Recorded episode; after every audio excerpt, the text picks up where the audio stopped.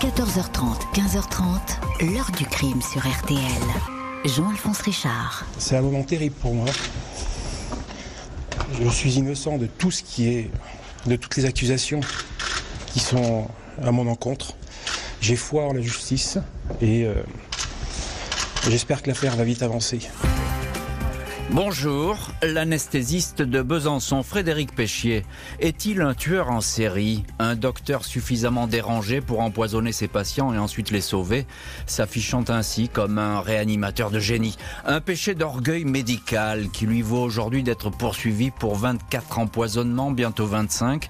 En 8 ans, pas moins de 10 personnes auraient succombé aux manipulations perverses du brillant praticien. Étrange affaire dans laquelle la justice peine à démêler le vrai du faux, où les expertises se contredisent, où le langage médical, la multiplication des rapports techniques sont difficiles à traduire en langage criminel.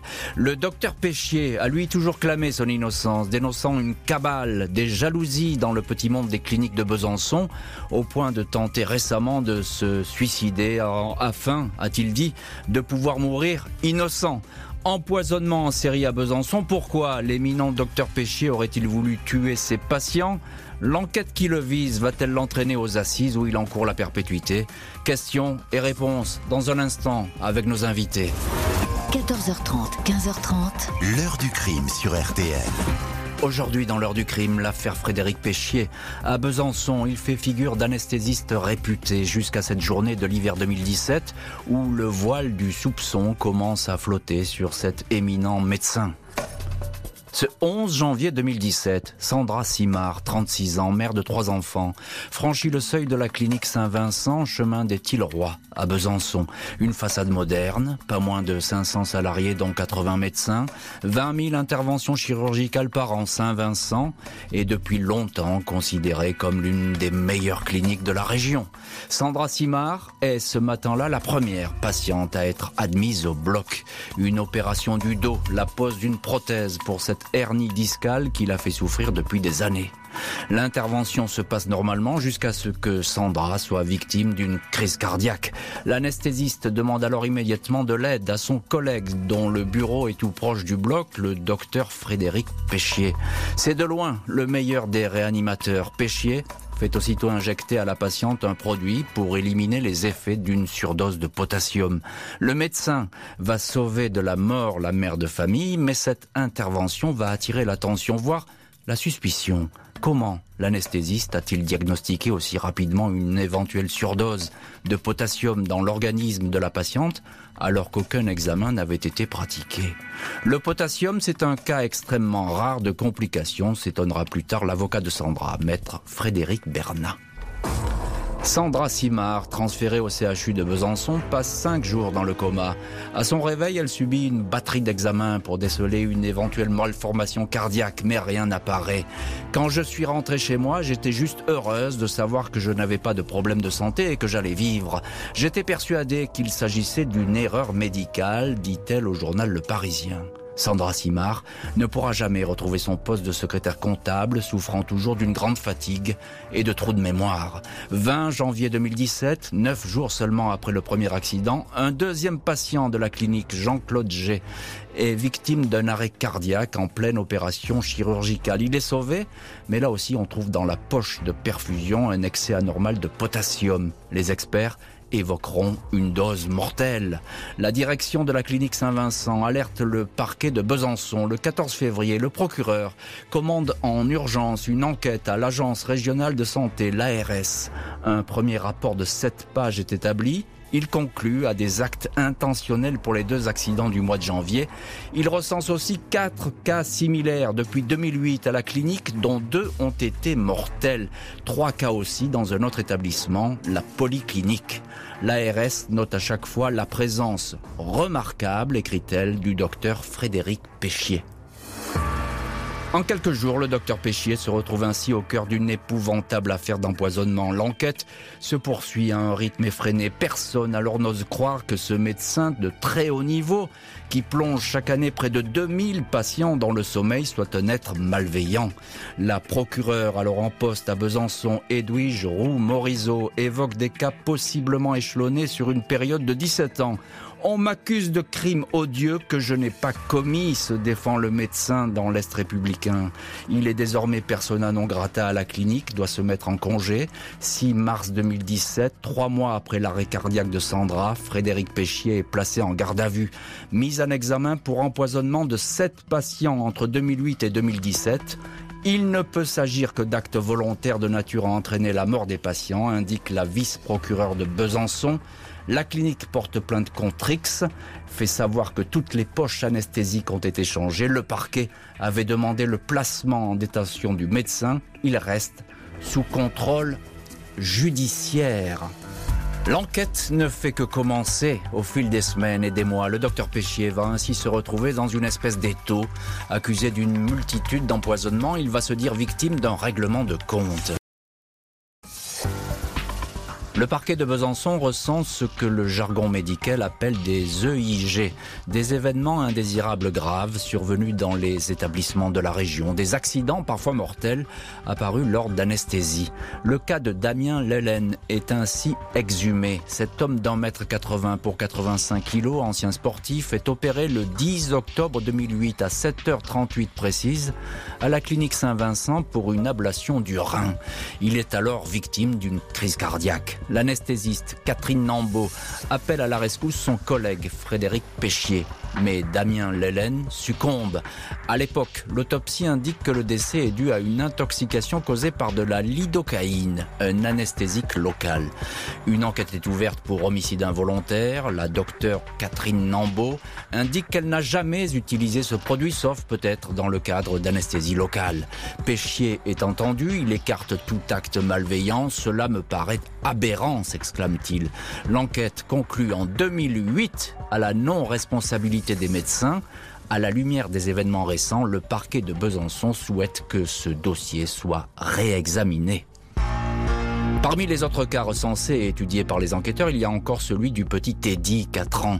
Le 22 février 2016, le jeune patient est admis à Saint-Vincent pour une banale opération des amygdales. Il va faire deux arrêts cardiaques successifs. Le docteur Frédéric Péchier intervient à deux reprises pour le réanimer. Teddy est transféré au CHU de Besançon. Sur le brancard, on trouve une seringue de lidocaïne près de la jambe, une seringue qui n'a rien à faire là. La prise de sang indique un surplus de chez l'enfant, autant d'éléments qui vont conduire la justice à rapprocher ce dossier de l'enquête sur l'anesthésiste. Teddy souffre toujours de troubles neurologiques, son père va se constituer partie civile, bien décidé, comme il le dira, à défendre son garçon. Le 12 octobre 2017, sept mois après la mise en examen de Frédéric Péchier, ses avocats demandent la levée des poursuites. Selon eux, l'anesthésiste de Besançon serait un homme jalousé. Sa réussite insolente aurait attiré le mépris et la défiance de certains de ses collègues.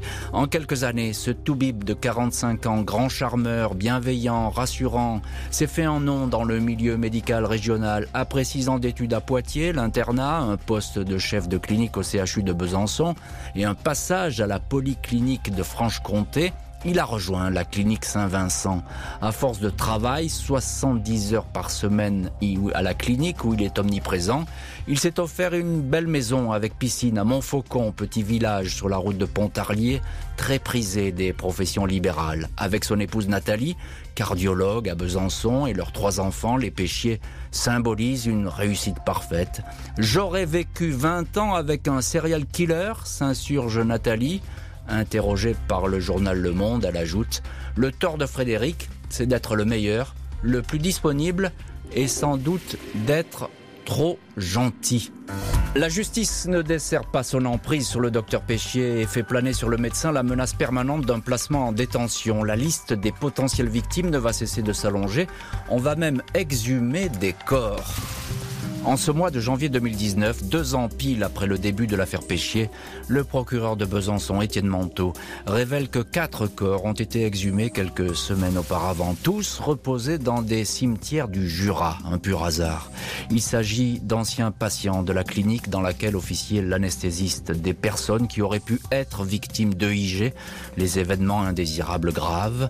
Les dépouilles sont alors en cours d'analyse pour savoir si leur tissu ne contiendrait pas un taux anormal de potassium, substance introduite dans des poches anesthésiques pour provoquer des crises cardiaques. L'enquête porte alors sur une quarantaine de cas. Ces exhumations ont pour objectif de retrouver ou non des traces d'empoisonnement. A priori, il n'y aura pas d'autre opération de ce type, précise le procureur. Les avocats des victimes, tout comme ceux de Frédéric Péchier, se réjouissent de cette avancée de l'enquête. Tous y voient un gage de sérieux. Trois mois après les exhumations, la Chambre de l'instruction se penche sur le cas Péchier, examine un possible placement en détention. Il reste libre. 14 mai 2019, l'anesthésiste de Besançon est de nouveau placé en garde à vue. Depuis deux ans, la police examine en détail pas moins de 70 cas suspects. Les enquêteurs ont toutefois décidé de ne retenir que les plus probants. Après 48 heures de garde à vue, le docteur Péchier est mis en examen pour 17 nouveaux cas de suspicion d'empoisonnement. Il aurait donc fait 24 victimes.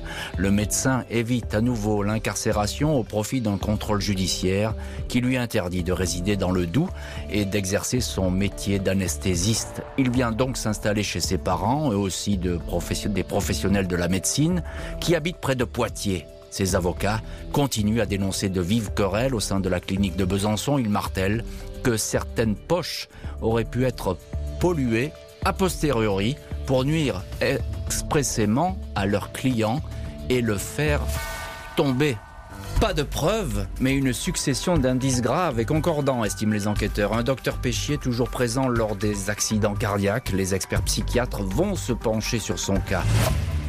Les enquêteurs pensent que si Frédéric Péchier a empoisonné les patients, c'était tout simplement pour briller. Il voulait se mettre en avant, apparaître comme le sauveur, l'homme qui allait ranimer un malade et le sauver. De quoi redonner du lustre à sa réputation et le transformer en médecin incontournable, le meilleur des réanimateurs. Pour en avoir le cœur net, la justice ordonne des analyses psychologiques. Un premier rapport psychocriminologique daté d'avril 2019, fondé sur le seul dossier d'enquête et pour le moins accablant. L'anesthésiste est présenté comme un homme dépourvu d'empathie, hautain, égocentrique, narcissique. Péchier serait un pervers, obsessionnel, paranoïaque. Les deux experts parlent de boursouflure mégalomaniaque, rapport taillé en pièces par le psychiatre Daniel Zaguri. Il examine l'anesthésiste de Besançon et ne le trouve ni pervers ni paranoïaque. Selon lui, il n'a pas les traits d'un tueur en série, il n'y a aucun élément dans les 24 cas permettant de dire qu'il y a empoisonnement imputable à Frédéric Péchier, écrit le psy, qui ajoute avoir découvert un homme détruit. Les victimes, elles, ne décolèrent pas. Elles ne comprennent pas que l'anesthésiste puisse être toujours en liberté en dépit de l'énormité des accusations. Même la collègue anesthésiste, Catherine Nambeau, longtemps amie du couple Péchier avant de se disputer, soupçonne le médecin d'avoir voulu la tuer alors qu'elle devait passer sur la table d'opération. Ce jour-là, son ordre de passage sur le billard avait finalement été inversé la poche anesthésique qui lui était destinée avait été administrée à une autre patiente, Laurence Nico. Celle-ci décédera après une crise cardiaque. Le sort du docteur Péchier, mis en examen pour 24 empoisonnements, semble désormais suspendu à des expertises médicales tellement complexes qu'elles pourraient prendre des années. L'avenir judiciaire du docteur Frédéric Péchier repose désormais sur l'analyse médico-légale des faits. Est-il l'auteur possible de ces empoisonnements et comment aurait-il procédé? Un légiste de Besançon, le professeur Traki, a été chargé des toutes premières expertises. Quatre spécialistes anesthésistes, toxicologues, légistes et cardiologues ont ensuite pris le relais pour la contre-expertise. 18 mois de travail, mais à la remise des conclusions, septembre 2020, le procureur Étienne Manteau déplore un travail travail incomplet et donc inexploitable. Il y avait 24 expertises, une par cas. On attendait des réponses, soit à charge, soit à décharge. On a été surpris de constater que les experts ne répondaient pas à ces questions, indique le procureur. L'affaire reste donc en suspens. Un troisième collège est nommé. Il pourrait rendre ses conclusions en 2022. Le procureur dit veiller à ce que ce délai reste raisonnable. Frédéric Péchier sera-t-il ou non renvoyé devant une cour d'assises où il risquerait la perpétuité? Décrit par ses proches comme dévasté par cette histoire, il a tenté de mettre fin à ses jours le 30 septembre 2021 en se jetant du premier étage sur une dalle de béton dans la maison de ses parents. Je veux que cette vie s'arrête, je veux mourir innocent, aurait-il lancé à sa mère avant de se jeter dans le vide. L'heure du crime, présenté par Jean-Alphonse Richard sur RTL.